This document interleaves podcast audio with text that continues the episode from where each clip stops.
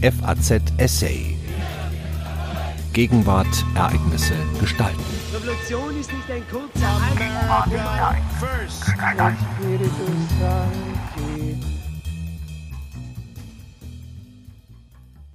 Wir werden dran glauben müssen. Weltreligionen sind ursprünglich nicht dazu da, dass sie Frieden stiften. Wer das Gegenteil behauptet, hat Geschichte und Gegenwart nicht auf seiner Seite, allenfalls die moralphilosophischen Bedürfnisse unserer Zeit. Religiös geprägte Gewalt unterschiedlicher Reichweite wird auch künftig in keinem Fall auszuschließen sein. Ein Essay von Professor Dr. Wolfgang Reinhardt. Wir möchten nur zu gerne glauben, dass Religion im Allgemeinen und ganz besonders die christliche Religion dem Wesen nach eine friedliche Angelegenheit und religiöse Gewalt deshalb nur durch abartige fremde Einflüsse zu erklären sei. Jesus Christus als Kronzeuge. Wir bekommen aber auch zu hören, dass vor allem die monotheistischen Religionen wegen ihrer grundsätzlichen Unduldsamkeit sogar ausgesprochen anfällig für Gewalt seien. Der monotheistische Gott ist nämlich tatsächlich ein eifersüchtiger Gott, der keine Konkurrenten neben sich duldet und seine Anhänger ausdrücklich zur ausschließlichen Rechtgläubigkeit verpflichtet. Polytheistische Religionen hingegen kennen stärkere und schwächere Götter, aber keine Exklusivität, sondern eine Art von Wettbewerb zwischen den Gottheiten und ihren Anhängern. Die letzteren können ihre religiöse Observanz oft genug fast nach Belieben wechseln, eine stabile Anhängerschaft mit festgeschriebenem Glaubensbekenntnis für die islamische Umma oder gar die organisierte christliche Kirche ist ihnen wesensfremd. Allerdings berichten Geschichte und Gegenwart eben nicht nur von christlicher oder muslimischer Gewalttätigkeit. Dass der Buddhismus von Haus aus sogar ein Heilsweg ohne Gott war, stand und steht buddhistischer Gewalt nie im Wege und die überwältigende religiöse Vielfalt Indiens, die von dem westlichen Kunstbegriff Hinduismus nur unzulänglich erfasst wird, war nie gewaltfrei. In Gestalt von Mahatma Gandhi hat Indien zwar den Apostel der Gewalttätigkeit schlechthin hervorgebracht, aber heute dominieren dort gewalttätige religiöse Bewegungen. Gandhi wurde von einem Hindu ermordet und offensichtlich von der Geschichte überholt. Diese Anfälligkeit ist aber nicht weiter erstaunlich, denn Religionen, die irgendwie organisiert sind, neigen wie alle sozialen Gruppen dazu, sich unreflektiert für besser zu halten als andere und daher entsprechende Ansprüche zu erheben. Insofern strebt auch das Christentum, so gut wie der Islam, immer noch nach einer Art von Weltherrschaft und sei es nur, inzwischen mangels anderer Möglichkeiten, einer spirituellen. Grundsätzliche Friedlichkeit und Duldsamkeit auf gleicher Augenhöhe steht nirgends auf dem Programm. Insofern kann von ursprünglicher Friedfertigkeit jede Religion nicht die Rede sein. Die friedenstiftende Verantwortung der Weltreligionen, von der heute gerne geredet wird, ist also eine Fremdzuschreibung. Sie ist nicht den Religionen geschuldet, sondern den moralphilosophischen Bedürfnissen unserer Zeit. Wir haben spätestens in den beiden Weltkriegen gelernt, die bis dahin selbstverständliche Gewalttätigkeit der gesamten Geschichte durch die Utopie einer friedlichen Welt in Frage zu stellen. Dazu sollten die Religionen in Dienst genommen werden, denn in Sachen Frieden neigten sie bisher aus gutem Grund eher zur Resignation.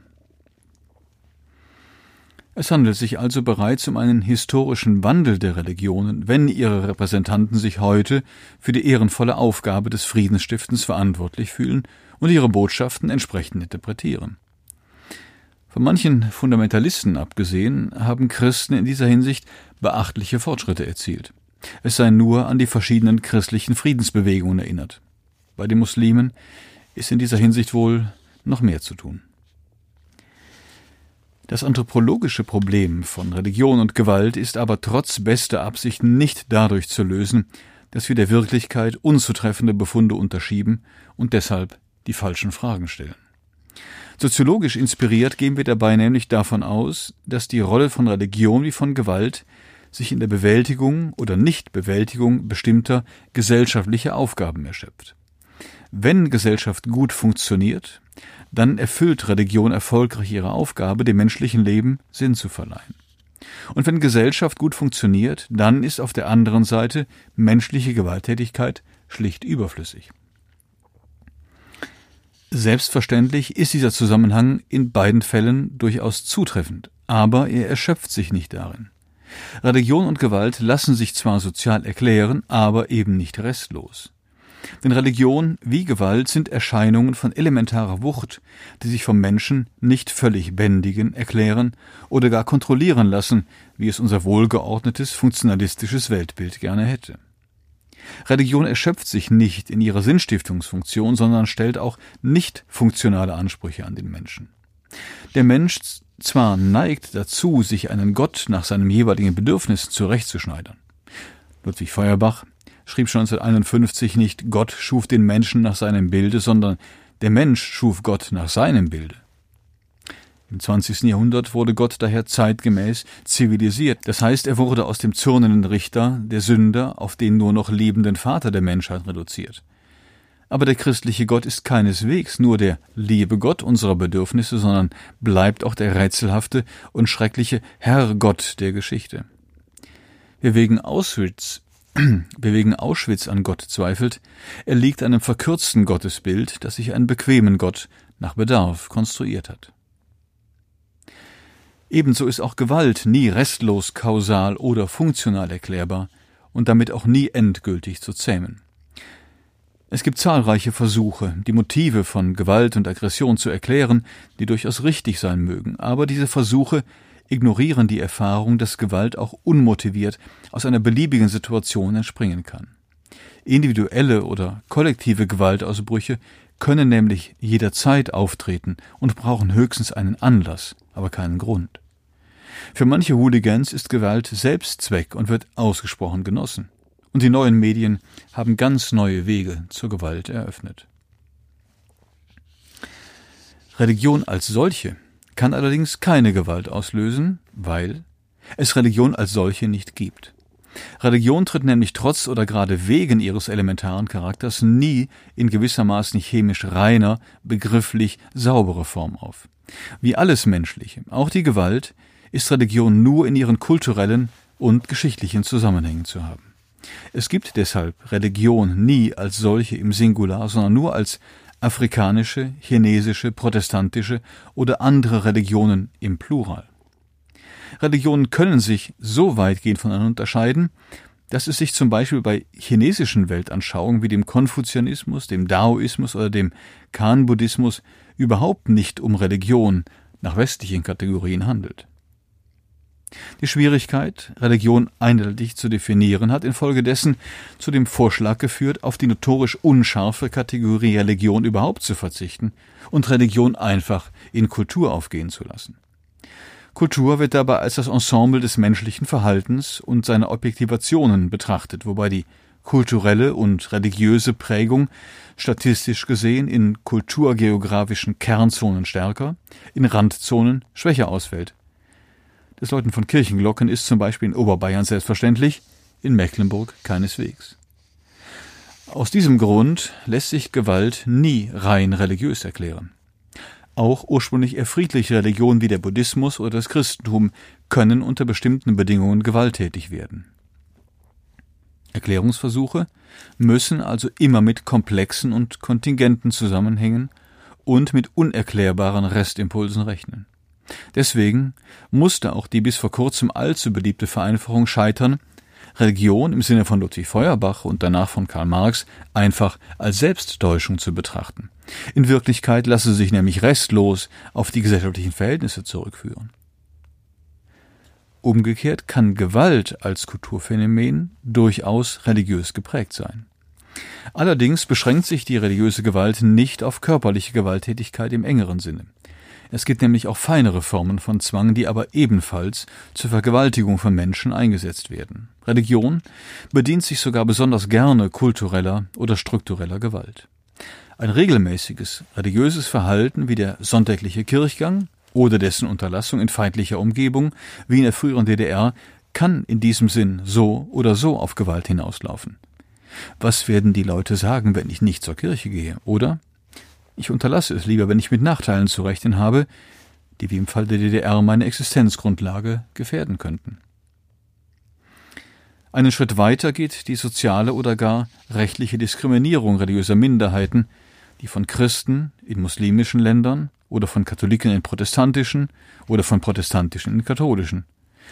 Man könnte umgekehrt sogar behaupten, dass das weitgehende Verschwinden des konfessionellen Gegensatzes in Deutschland den erfolgreichsten Weg zur gewaltlosen Bewältigung religiös motivierter Konflikte demonstriert. Wenn sich niemand mehr für ein bestimmtes religiöses Problem oder für Religion überhaupt interessiert, ist dieses besondere Mobilisierungspotenzial für Gewalt verschwunden. Wir haben freilich nach dem Ende des Kommunismus in Bosnien-Herzegowina lernen müssen, dass es jederzeit wiederbelebt werden kann. Drittens kann die bloße Diskriminierung durch organisierte oder angeblich spontan versammelte Gruppen von Verfolgern bis zur physischen Gewalt mit Todesopfern gesteigert werden. Ein gewalttätiger Mob lässt sich nur zu leicht organisieren, wie Christen in Ägypten und Muslime in Indien immer wieder erfahren müssen. Den Höhepunkt stellt physische Gewalt von Staatswegen dar. Neben der antiken Christenverfolgung wäre die Verfolgung feindlicher Konfessionen in der europäischen Neuzeit zu nennen, aber auch die zeitweise Verfolgung von Buddhisten einerseits und von Christen in China und Japan andererseits oder die Christenverfolgung in der ehemaligen Sowjetunion. Der fünfte und aktuellste Fall religiöser Gewalt ist der islamische Terrorismus mit seinen Selbstmordattentaten. Sogar diese Variante muslimischer Gewaltkultur muss aber nicht rein religiös bedingt sein, sondern lässt sich bisweilen bei Individuen wie bei Familien mit sozialen Strategien der Verzweiflung in Verbindung bringen. Ausgerechnet die historische Entwicklung des von Haus aus besonders friedfertigen Christentums hat obendrein auch noch eine besondere Gewaltkultur des erobernden Gottes hervorgebracht. Damit ist nicht nur, aber auch der moderne Katholizismus gemeint. Christen machten die eigene Rechtgläubigkeit früh zum Inbegriff ihrer Religion. Dazu kam der Missionsbefehl aus dem Markus-Evangelium Kapitel 16, Vers 15 bis 16. Geht hinaus in die ganze Welt und verkündet das Evangelium allen Geschöpfen. Wer glaubt und sich taufen lässt, wird gerettet. Wer aber nicht glaubt, wird verdammt. Ein für allemal hat dann das Konzil von Florenz 1441 in diesem Sinne erklärt, dass Juden und Heiden, Heretiker und Schismatikern ausnahmslos das ewige Feuer der Hölle bestimmt sei. Diese gemeinchristliche Überzeugung wurde auch von den Reformatoren geteilt. Im Sinne des biblischen Missionsbefehls mussten deshalb alle Menschen zum rechten Glauben bekehrt werden, denn das war der einzige Weg zu ihrer Rettung. Weil sich alle Völker immer für besser als die anderen halten, hatte sich daraus historisch ein besonders penetrantes, weil doppeltes Überlegenheitsbewusstsein der Christen ergeben. Auf der einen Seite verachteten sie wie die antiken Griechen und Römer immer noch den Rest der Welt als Barbaren. Auf der anderen Seite verachteten sie wie die Juden und die Muslime als Bekenner monotheistischer Religionen den Rest der Welt als Ungläubige. Auf diese Weise verknüpften die Christen beides zu besonders brisanter Arroganz. Daraus ergab sich, vereinfacht ausgedrückt, der Anspruch, die ganze Menschheit zu ihrem eigenen Besten durch Unterwerfung zu retten. Die Massen von neu entdeckten Heiden der sogenannten Neuen Welt boten sich im 16. Jahrhundert angesichts ihrer Unterlegenheit als ideale Objekte für die Kombination von Mission und Unterwerfung an. Im Bedarfsfall führten die neuen Herren zusätzlich afrikanische Sklaven ein, wo die ersten Amerikaner ausstarben, und tauften auch jene Afrikaner mehr oder weniger pauschal. Allerdings wurden die Sklaven, die zahlreicher waren als die europäischen Siedler, von den Afrikanern selbst verkauft. Das diente aber den Christen zur Rechtfertigung ihres Vorgehens. Der christliche Gott war endgültig zum erobernden Gott geworden. Wenn der Vater Jesu Christi nicht zum Eroberer und Sklavenhalter taugte, dann erinnerten sich die Theologen eben rechtzeitig an den Gott des Alten Testamentes und an dessen brutale Definition in Deuteronomium Kapitel 20 Vers 10 bis 14. Zitat wenn du vor eine Stadt ziehst, um sie anzugreifen, dann sollst du ihr zunächst eine friedliche Einigung vorschlagen. Nimmt sie die friedliche Einigung an und öffnet dir die Tore, dann soll die gesamte Bevölkerung, die du dort vorfindest, zum Frondienst verpflichtet und dir untertan sein. Lehnt sie eine friedliche Einigung mit dir ab und will sich mit dir im Kampfe messen, dann darfst du sie belagern. Wenn der Herr dein Gott sie in deiner Gewalt gibt, sollst du alle männlichen Personen mit scharfem Schwert erschlagen. Die Frauen aber, die Kinder und Greise, das Vieh und alles, was sich sonst in der Stadt befindet, alles, was sich darin plündern lässt, darfst du dir als Beute nehmen. Soweit Deuteronomium 20, Vers 10 bis 14. Im sogenannten Requerimiento, das vor einem Angriff zu verlesen war, wurde dieser Text von den katholischen Königen in Spanien nahezu wörtlich in Handlungsanweisungen für die Eroberung umgesetzt. Verschiedene Missionare, vor allem Bartolomé de las Casas, verfochten demgegenüber hartnäckig und nicht ohne Erfolg die Rechte der Indigenas und setzten 1537 die keineswegs überflüssige päpstliche Proklamation durch, dass es sich bei den Eingeborenen Amerikas um rationale, zum Glauben befähigte Wesen und nicht um Halbtiere im Sinne der akzeptierten Lehre des Aristoteles handelte. Im Endergebnis wurde Amerika christlich, wenn auch oft nur halb freiwillig und unvollständig. In der säkularisierten Moderne wurde dann allerdings aus der Bekehrung der Indianer die Zivilisierung der Asiaten und der Afrikaner. Bei den Deutschen hieß das aus Negern Menschen machen. Während bisher nur die amerikanischen Indigenas der europäischen Übermacht unterlegen und erlegen waren, war seit dem 18. Jahrhundert weltweit niemand mehr der europäischen Macht und Gewalt gewachsen. Zwar war der europäische Imperialismus des 19. und 20. Jahrhunderts nicht mehr deckungsgleich mit religiös gerechtfertigter Gewalt, aber die katholischen und inzwischen auch evangelischen Missionare arbeiteten in der Regel in enger Symbiose mit der Kolonialherrschaft. Kolonialherrschaft ging infolgedessen selbstverständlich mit struktureller und kultureller religiöser Gewalt einher und oft auch genug mit physischer. Freilich auch hier nicht ohne Ausnahme. Der Missionsinspektor Franz Michael Zahn aus Togo schrieb 1888 Zitat Ich bin überhaupt gegen Kolonien, und das ist natürlich heute genug, um uns zu Vaterlandsfeinden zu machen. Aber wenn ein Missionar in Politik sich hineinbegibt und die deutschen Kolonialerwerbung durch seinen Einfluss fördert, so halte ich das für einen großen Fehler, um nicht zu sagen für ein Verbrechen. 1891 fügte Michael Zahn aus Togo dazu, ob es für einen Staatsmann und den Geschäftsmann gerecht ist, den Eingeborenen als Glied einer inferioren Rasse zu behandeln, habe ich hier nicht zu untersuchen. Aber in der Mission darf dieser Gedanke in keiner Weise gelten. Der Neger ist ein Bruder in Christo. Ihre Unterordnung ist eine zeitliche. Als Christen und als Menschen sind sie uns gleich. Was man einem Weißen schuldig ist, das auch ihnen. Mit der großen Dekolonisation zwischen 1945 und 1991 war allerdings das Ende der jahrhundertelangen Abhängigkeit der sanften spirituellen Gewalt, der Soft Power des Evangeliums, von der harten, notfalls physischen Gewalt, der Hard Power der Politik gekommen. Bezeichnenderweise verschwanden Kolonialherrschaft und Mission weltweit zur selben Zeit. Nur Fundamentalisten wollen und können heute noch bekehren im traditionellen Sinn von Mission. Die christlichen Kirchen können stattdessen nur noch auf die Selbstbekehrung des einzelnen Menschen setzen, wie einst im Urchristentum. Sogar die konservative katholische Kirche hat sich längst nicht nur von der selbstverständlichen Exklusion ihrer Nichtmitglieder in die Hölle verabschiedet, sondern verkündet neuerdings stattdessen die Inklusion aller Menschen guten Willens. Bis ins 20. Jahrhundert hatte Mission fast überall auf Akkulturation, auf kulturelle Anpassung oder sogar auf Assimilation der Nicht-Europäer gesetzt. Glaubensverbreitung und Verbreitung der europäischen Zivilisation waren für Missionare zwei Seiten derselben Sache. Stattdessen wird heute Inkulturation proklamiert. Das ist im Sinne der Lehre von der Menschwerdung Gottes, die Inkarnation des Evangeliums in einheimische Kulturen und gleichzeitig die Einführung dieser Kulturen in das Leben der Kirche, so Papst Johannes Paul II. im Jahr 1985. Ob eine derartige, nach wie vor katholisch geprägte Hybridkultur der religiösen Situation der modernen Welt gerecht wird? Streng genommen allenfalls als Angebot. Denn die religiöse Pluralität der Welt läuft inzwischen auf Freilassen hinaus, auf Respektieren der anderen ohne Wenn und Aber, ohne Bedingungen, auch nicht von Impliziten. Denn sobald die Machtfrage suspendiert wird, kann es keine verbindliche religiöse Wahrheit mehr geben, sondern nur noch verschiedene konkurrierende Wahrheiten. Denn auf der einen Seite wird heute die Vorstellung einer zunehmenden Säkularisierung der Welt erneut bestätigt. Schon die radikale Aufklärung hatte für die Zukunft mit dem allmählichen Absterben und vollständigen Verschwinden von Religion gerechnet.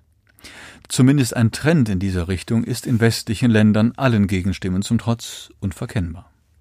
Auf der anderen Seite gibt es im Gegensatz dazu bereits in Osteuropa, von anderen Weltteilen ganz zu schweigen, eine neue Blüte der verschiedenen Christentümer. Hunderte von Millionen Afrikaner sind inzwischen Christen. Vor allem aber ist der Islam auch in Afrika zur expandierenden religiösen Weltmacht geworden. Religion blüht und gedeiht. Allerdings muss historisch anthropologische Kritik dabei auch mit der Möglichkeit einer bloßen Zeitverschiebung rechnen.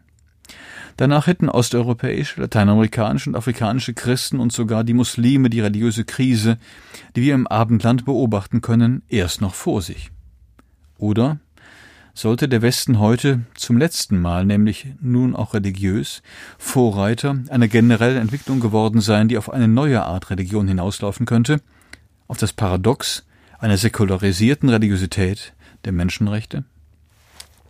Oder wird die Zukunft weltweit stattdessen der überaus kreativen und erfolgreichen Szenerie neuer Religionen gehören? Von Kaudaismus und Kimbanguismus bis zu Moons Vereinigungskirche und der Scientology, von den zahlreichen indischen Gurus ganz zu schweigen. Solche Leute knüpfen nur zum Teil an religiöse oder weltanschauliche Vorgaben Europas, Asiens oder Afrikas an, obwohl es sich häufig um religiöse Hybridbildungen handelt. Doch wie immer das Ergebnis der Geschichte ausfallen mag, religiös geprägte Gewalt unterschiedlicher Reichweite wird auch künftig in keinem Fall auszuschließen sein. Denn Religion als anthropologisches Kulturphänomen muss notwendigerweise immer für Gewalt anfällig bleiben. Aber vielleicht lässt sie sich dank dieser Einsicht gelegentlich wenigstens zähmen. Sie hörten einen Essay von Professor Dr. Wolfgang Reinhardt. Er ist Emeritus für Neuere Geschichte an der Universität Freiburg im Breisgau und korrespondierendes Mitglied der British Academy. Am Mikrofon verabschiedet sich Daniel Deckers. FAZ Essay. Ereignisse gestalten.